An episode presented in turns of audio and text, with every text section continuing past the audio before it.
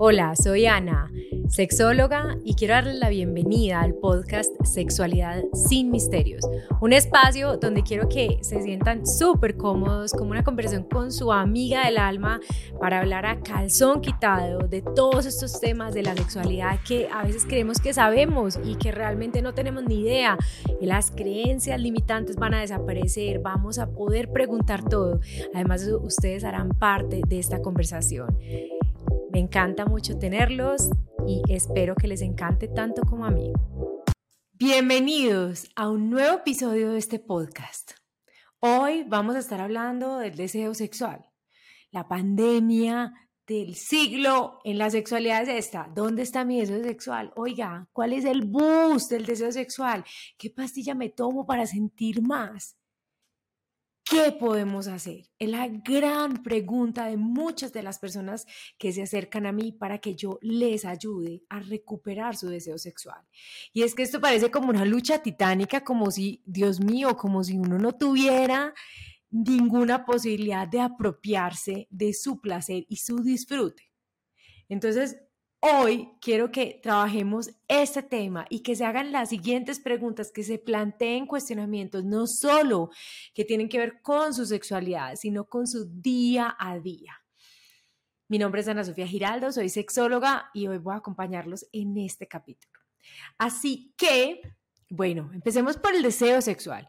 ¿Qué es el deseo sexual? Como sexóloga debo decirles que el deseo sexual es aquella pulsión que uno siente como de explorar el placer y de disfrutar en la intimidad con alguien o con los que yo quiera, pues finalmente uno, dos, tres, cuatro, cinco, eso sí es su decisión, pero es la intensidad que yo siento en mi cuerpo para disfrutar con alguien más. Entonces aquí hay dos clasificaciones de acuerdo a la sexología moderna y una es cómo se comportan las mujeres y otra cómo se comportan los hombres. Sin embargo, yo quisiera dejar también un planteamiento extra y es cómo esto que nos han dicho que es está basado solo en el coito listo, en que una mujer y un hombre tengan una relación sexual. Pero entonces, ¿qué pasa con las personas que tienen inclinaciones o deseos hacia otras personas de su mismo género? ¿cierto? O sea, que no solamente van a ir a tener una penetración, con donde otras actividades eróticas pueden ser igual de importantes que la penetración ahí tenemos como toda una sensación de que, brutas, o sea, como que esto no sirve. Entonces, yo quiero decirles primero que aunque en el general nosotros sentimos que las mujeres somos más lentas en entender nuestro, en encender, perdón, nuestro deseo y los hombres son más rápidos, todo esto está hablado en torno al coito. ¿Listo? ¿Y eso qué quiere decir? Que si, por ejemplo, si usted es mujer y usted sabe que usted coge su vibrador y uno se pone su vibrador, o uno en tres segundos encuentra su deseo sexual y uno en tres segundos encuentra su satisfacción, ¿cierto? Cuando digo tres segundos, estoy exagerando. Sin embargo, es una cosa que uno puede resolver muy rápido. Entonces, aunque eso es real, yo los invitaría hoy a plantearse la sexualidad y el disfrute desde qué? Desde el disfrute per se. Entonces, lo primero que vamos a evaluar en nuestro deseo sexual es lo siguiente. ¿Tenemos medicamentos actualmente en nuestro diario vivir?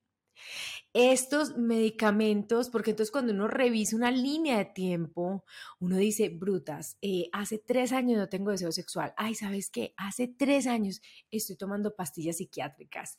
Hace tres años eh, tengo un trabajo súper estresante de día y otro trabajo súper estresante de noche. Hace tres años estoy tomando pastillas anticonceptivas.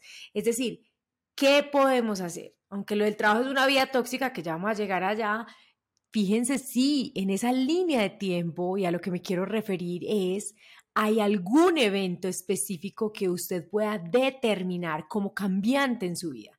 Si son unos medicamentos, pues entonces lo primero que usted tiene que hacer es revisar con el médico que se los recetó para que le diga si esos medicamentos pues les pueden estar afectando su deseo sexual, le pueden estar afectando su vida sexual, porque incluso hay algunos de ellos que sencillamente hacen que para ti tener un orgasmo sea como una cosa titánica.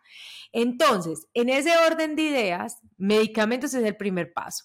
¿Y con quién se consulta esto? Vuelvo y digo, con el médico que me los ha recetado, que conoce mi historia clínica, que tiene la responsabilidad de conocer todo mi cuerpo, mi funcionamiento y por qué me mandó esa medicación. Sea, esto no es algo que usted vaya, ay, Chuchita Pérez, ay, hey, Ernesto Salgado. No, o sea, esto es algo que usted debe trabajar con su médico tratante.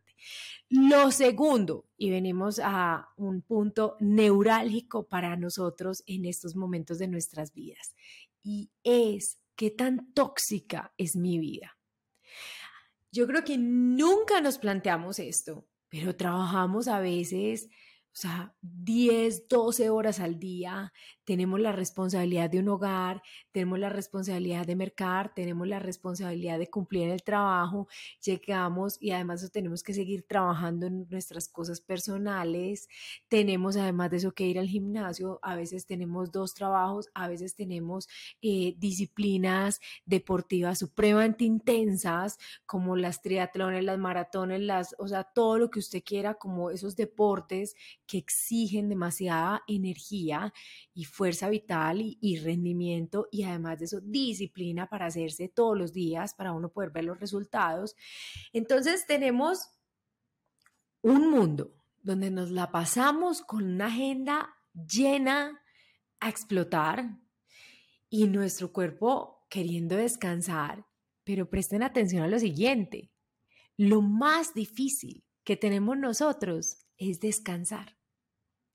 Para algunas personas, descansar es casi que un reto que no son capaces de lograr. Dejar de poner cosas en su agenda, que la productividad gobierne su día a día, es, es una cosa que a veces es demasiado difícil. Por ejemplo, nosotros ahora tenemos un retiro del 25 al 28 de mayo del 2023 y en ese retiro vamos a trabajar todo esto que estamos hablando de la conexión con el placer propio. Porque entonces nos vamos en este día a día chuleando todas las cosas que hemos hecho, check, check, check, check, listo, listo, listo. Pero nunca nos damos un momento para pensar. Entonces, si tienen la oportunidad en este instante que están, me están viendo o que me están escuchando, o las dos al tiempo, los invito a reflexionar solo por unos minutos en qué nos gastamos el tiempo de nuestra vida.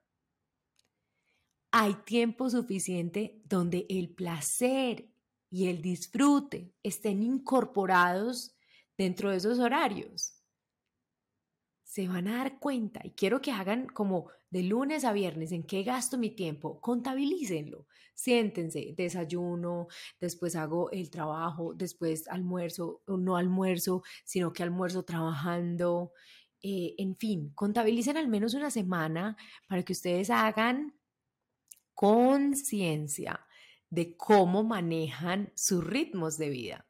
Y se van a dar cuenta que definitivamente es muy probable que el placer y el disfrute no hagan parte de su agenda.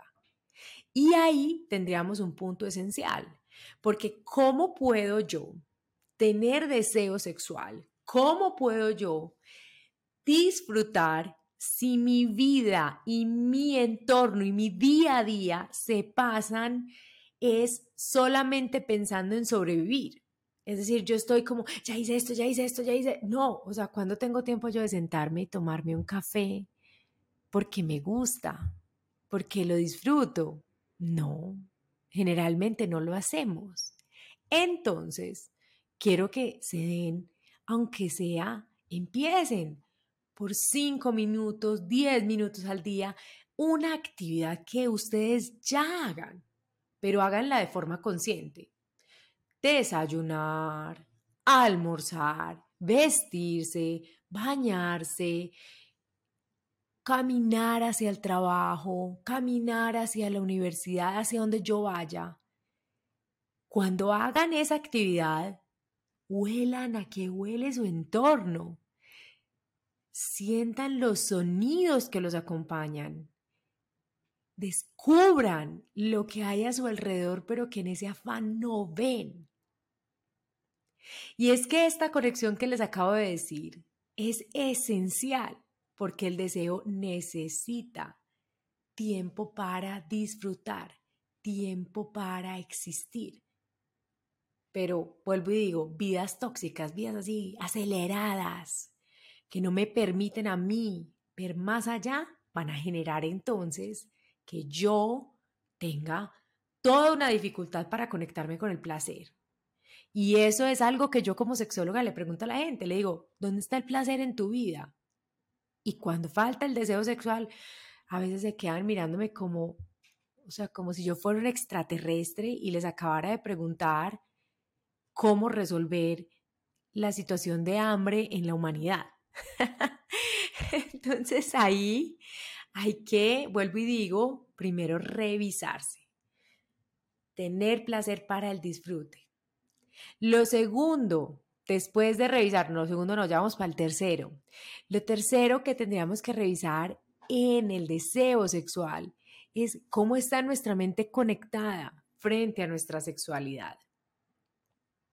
Aquí quiero decirles, y voy a abrir como un doble clic, una, como una ventana emergente.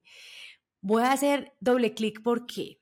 Porque aquí en la mente hay varios aspectos, o sea, como nuestra conexión con estos pensamientos eróticos positivos. El primero, nosotros venimos de una cultura que nos ha enseñado que la sexualidad es solo reproductiva. Por ende, quiere decir, y está muy enfocado, en que esa sexualidad sea una sexualidad de coito o de penetración. Y entonces, si eso es así, puede que yo haya desconocido, desconocido cuáles son mis puntos máximos de placer, porque creo que debo enfocarme en adaptarme al placer que da el coito. Me explico. Puede que yo diga, uy, no, a mí lo que más me gusta es que me hablen sucio al oído, sí, pero delicioso, que me digan todas las guachadas o todas las palabras horribles o toda, o sea, que X, como usted quiera que le digan.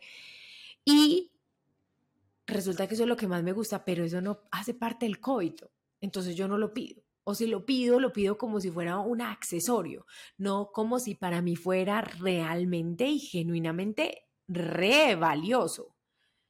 Y entonces ahí esto pasa como a un plano como de lo accesorio, no de lo principal, pero para mí es principal. Y ahí es cuando les digo que el coito, aunque ha sido el centro de lo que nos han enseñado, para muchísimas personas no lo es.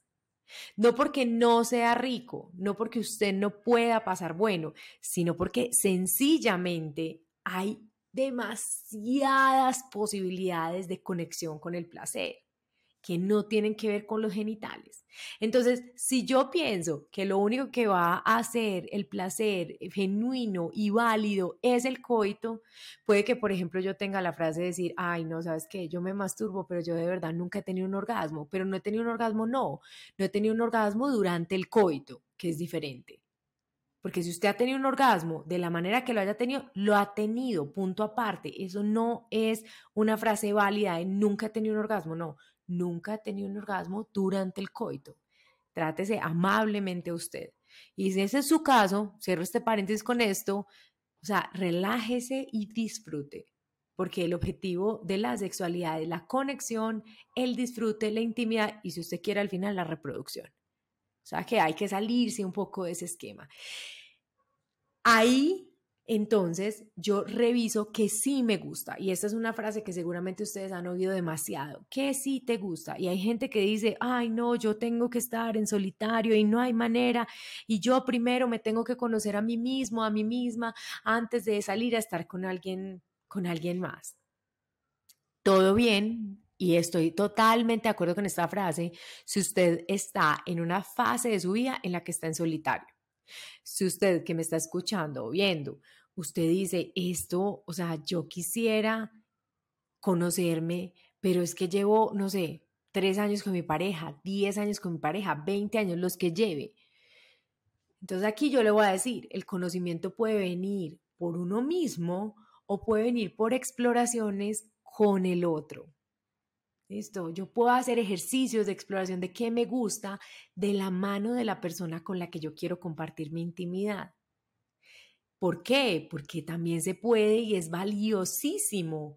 Y esas partes que están en ese ejercicio podrían ambos o los que sean aprender y tomar las cosas más positivas para seguir llenando su equipaje de pensamientos positivos. Miren pues cómo va el boomerang, listo, o sea, va y viene, pero siempre hablamos de la mente. Entonces, si yo solo tengo penetración, que fue lo que me enseñaron, si el coito es lo primero y en mi mente yo digo, ay, no, así como si fuera un preso ahí, como yo siempre digo, rayando las paredes, ay, juepu, un día sí, el otro, marica, le tengo que dar, lo tengo que dar a mi pareja porque si no se va a emberracar, se va a enojar, o sea, lo peor, les voy a decir una cosa. Ahí no solo hay un boomerang que va a ir en contra de todos los participantes de ese encuentro, sino que además, ¿dónde está su placer? Volvemos al punto de la vida y de cómo me conecto con el placer. Si vuelvo y digo, si yo no sé cómo conectar con mi placer o creo que no sé, porque para mí más que no saber es una sensibilización sobre mis sentidos y mi corporalidad y mis deseos, o sea, hay una introspección sobre lo que realmente yo ya sé, no mirando, acá tengo que llegar y estoy cagada con el agua lejos. No, yo siempre les digo, ¿qué tengo acá y cómo construyo para llegar allá arriba? Entonces, en ese orden de ideas, que sí le gusta a usted y si no, cómo lo va a explorar y donde el coito no tenga que ser lo más importante, porque entonces su pensamiento a lo mejor va a ser, qué pereza, aquí no hay nada para mí. Porque si todo lo accesorio es lo que a mí me gusta y lo principal, pues, ah, pues entonces revise qué puede hacer para que su placer esté, esté presente en un encuentro íntimo. Entonces, si mi mente está conectada con ay, marica, qué pereza. Pues claramente mi mente va a crear esa realidad. Qué pereza. Si a mí me enseñaron que yo tenía que estar ahí para el otro, para darle, pues entonces yo voy a estar ahí para darle al otro, no para recibir. Y si yo solamente soy capaz de dar, el otro va a empezar a decir, pero ¿cómo hago para darle? Como amante, ¿cómo hago para darle? Si, si es que no me recibe nada. Entonces yo tengo que tener mi mente conectada con el placer, saborearme la vida, conectada con imágenes o fantasías positivas, poderosas, que hagan que mi mente se encienda. No con me toca, qué pereza, me va a doler, no se me va a parar, qué aburrición, eh, ay, no tengo que cumplir, me van a regañar, va a estar furioso, va a estar furiosa. ¿Cómo me conecto? Desde lo positivo y no desde el miedo. ¿Cómo en mi mente me gobiernan pensamientos deliciosos que yo me saboree y no hoy tocó? Entonces piense muchísimo en qué piensa su mente. Le dejo tres preguntas esenciales para que vea qué tan oxidada está su mente en el mundo sexual o qué tan aceitada está como yo siempre lo digo, y es, ¿cuántas veces al día usted piensa en sexualidad, en cosas deliciosas sobre lo que usted puede hacer compartiendo la intimidad con alguien? ¿Cuántas veces al día o cuánto se conoce usted en su cuerpo y en sus cosas y si no, cuánto está dispuesto a arriesgar? ¿Cuántas veces dice que sí, a pesar de que no sepa qué va a pasar? Ay, no, nunca hemos usado un juguete sexual listo, vamos a hacerlo. Y si sale mal, pues que nos, que nos podamos reír de eso, no que sea como una causal de desgracia, de angustia, de frustración. No, por favor, quiero que recuerden muchísimo a los niños pequeños cuando están aprendiendo a, caminar. Ellos no dicen, uy, no, me caí, me voy a porrear la nalga, ¿sabes qué? Ya no me voy a volver a parar. No, mejor no me paro porque es que de pronto me pego en la nalga. No, o sea, los niños todo el rato están diciendo cómo me, o sea, cómo voy por esto, cómo exploro más, cómo me conecto con esto, prueban acá, prueban allá, cogen esto, agarran lo otro. Entonces, no es una situación para decir no, porque su mente está tan absolutamente encasillada en el no. Le da miedo. ¿Cómo sí? Y seguramente esta pregunta me la van a oír en muchos podcasts, porque yo siempre se la hago a las personas. ¿Cómo sí? Entonces miren que el deseo sexual tiene múltiples aristas y no es solo como, ah, ay no, ya, aquí viene el bus del deseo sexual, oiga, pare mi amigo que aquí voy yo también porque es que, o sea, necesito tomarlo porque no sé qué pasa con mi vida. Es todo un 360 que uno tiene que revisar. Les voy a mostrar una cosa que para mí es, eh, pues, dibujo, eh, les muestra muchísimo las diferentes cosas que uno puede evaluar en el deseo sexual. Entonces, tenemos cansancio, que ya lo hemos tocado, que es, o sea, las vías tóxicas, medicaciones, ya lo hablamos, toda la parte de, medicamentos que usted esté tomando. Hemos hablado de educación sexual hasta el momento que fue ese que les dije que la penetración era el centro. Tenemos estrés laboral, estrés laboral, sí señores, estrés laboral. Presiones financieras, hay múltiples personas que solamente piensan en cómo pueden estar, o sea, sobreviviendo. Y vuelvo y digo, cuando uno está activado en el modo sobrevivencia, pues uno le queda muy difícil disfrutar. El posparto, el posparto definitivamente es una fase de nulo deseo sexual, porque biológicamente estamos en un momento de vida donde estamos diseñadas las mujeres para hacer sobrevivir a nuestra cría. Y en ese orden de ideas, lo más importante es sobrevivir. Volvemos al sobrevivir. Falta de tiempo de calidad para los dos. ¿Por qué? A veces por los hijos, a veces por las ocupaciones a quienes no tienen hijos, porque no nos sacamos tiempo para vernos a los ojos sin celular, sin redes, sin comunicaciones, en 3D, a los ojos. ¿Cómo estás? ¿En qué queremos convertirnos? ¿Cómo te ha ido en tu día? Oíme, ¿qué te gustaría que hiciéramos sexualmente? ¿Cuál sería tu sexualidad soñada? Hablemos del tema, porque también aquí atención a esto. El tabú fue lo que nos enseñaron en nuestra sexualidad. Entonces, hablar para muchos es muy complicado, lo que nos lleva a la parte de comunicación que está también ahí. Los hijos, yo diría que los hijos no como, mm, como el objeto que mata el deseo sexual, sino que diría que los hijos como una fase de vida donde hay que reencuadrar a la pareja y reorganizarse para hacer, aprender a ser papás, aprender a ser persona y aprender a ser pareja, o sea, volver a reorganizarse. Entonces yo creo que los hijos son simplemente una transformación. La parte de autoconocimiento, cuando yo no sé qué me gusta, pero pretendo que el otro lo sepa, lo adivine, eh, vaya y me diga, esto es lo que a ti te gusta, pero yo me quedo callado o callada y no le digo al otro nada ¿Por qué? Porque el otro tiene que adivinar. Si usted tiene ese modo operandi, por favor, reflexione. A usted no lo contratan en ninguna empresa marica y le dicen, oiga, arranque a trabajar, que es que yo lo contraté porque usted era muy bueno. No, a usted le dan inducción, marica, le dicen cómo hacer las cosas pero a, veces sentimos que si le decimos al otro, pues que no, ay no, es que eso le tiene que fluir. Si yo le digo, pues ya no hay chiste, no hay chiste, o sea, no jodan, todos estamos criados de manera diferente. Puede que para usted le salga y le fluya su manera de amar a través de los detalles, pero puede que para el otro le salga y le fluya que su manera de amar sea abrazar todo el día. Y son dos cosas diferentes. Entonces, si usted es de los que piensa, eso tiene que fluir y si no fluye es porque no sirve, o sea, lo invito a reflexionar porque va a volver a tener la dificultad de que se va a encontrar con una persona diferente y que si usted no expresa lo que tiene adentro, pues el otro le va a quedar muy duro ser adivino, a menos de que usted ya le haya pagado el curso de bola de cristal, pues. Relaciones sexuales de baja calidad. Aquí me refiero a cuando yo voy y tengo sexualidad o un momento íntimo por el otro, por la otra, pero no por mí mismo.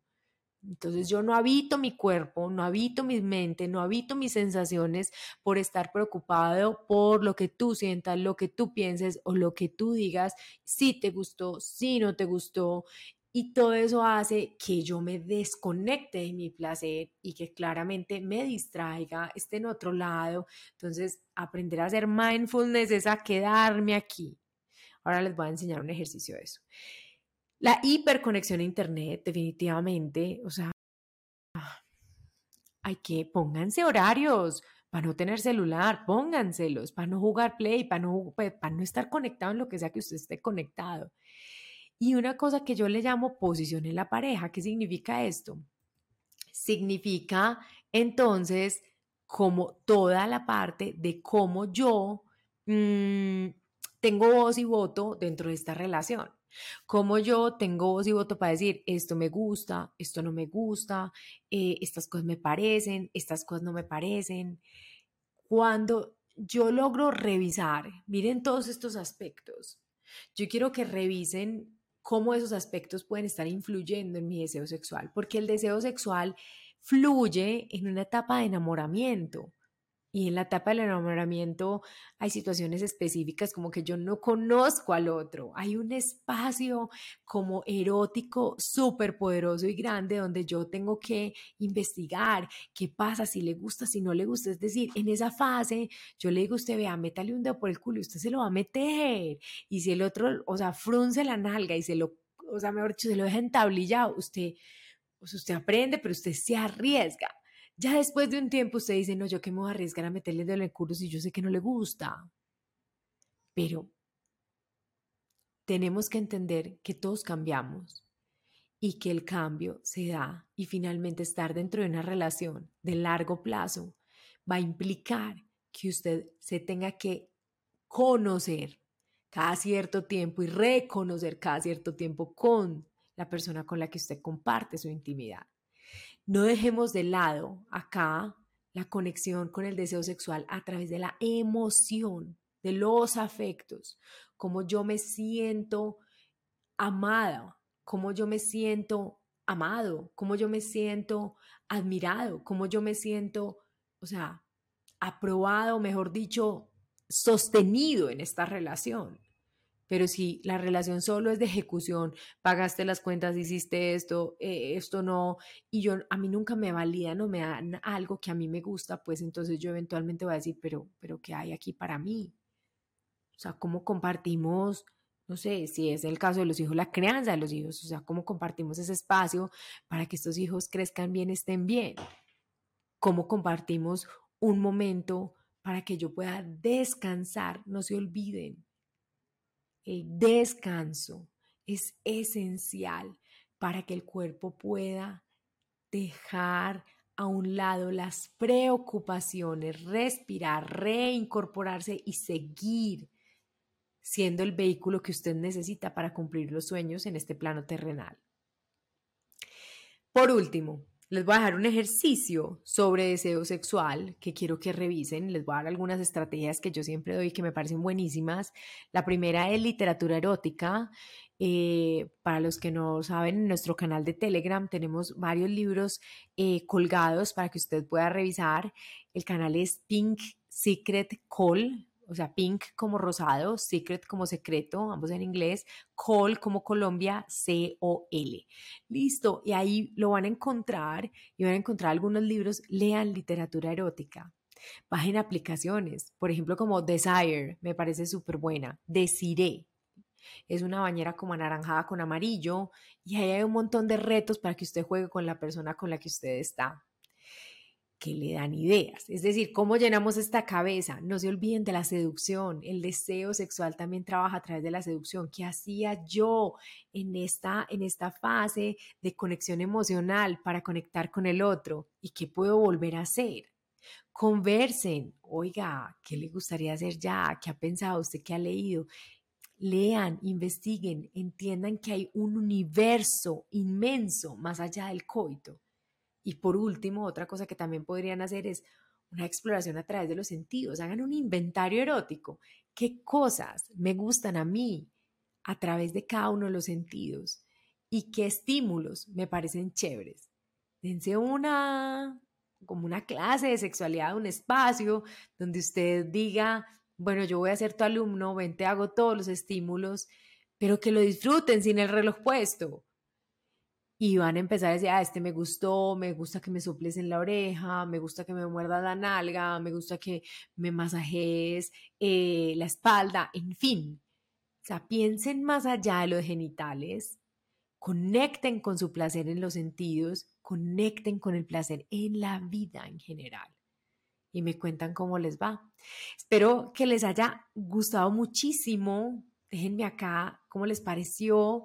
Eh, y qué tema les gustaría ver. Me pueden escribir también en nuestras redes sociales. Eh, me encuentran en Instagram como Pink Secret Call también, igual que en Telegram. En Telegram no tengo censura, lo mismo que por acá por el podcast. Y es súper bueno porque puedo poner, a veces pongo como videos de porno que pueden resultar instructivos, entre otras cosas, y me gusta mucho hacer reflexiones, hago muchas reflexiones del día a día de cosas que veo y que me gusta compartir con ustedes. Entonces ahí están en Telegram, en, eh, en Instagram Pink Secret Call y en TikTok estoy como sexóloga.ana S. Giraldo. Listo, entonces bueno, espero que les haya gustado mucho este capítulo. Cierro diciéndoles entonces que nos vemos en una próxima edición. En ocho días seguro saldrá otra cosa nueva que estoy segura les gustará un montón. Chao.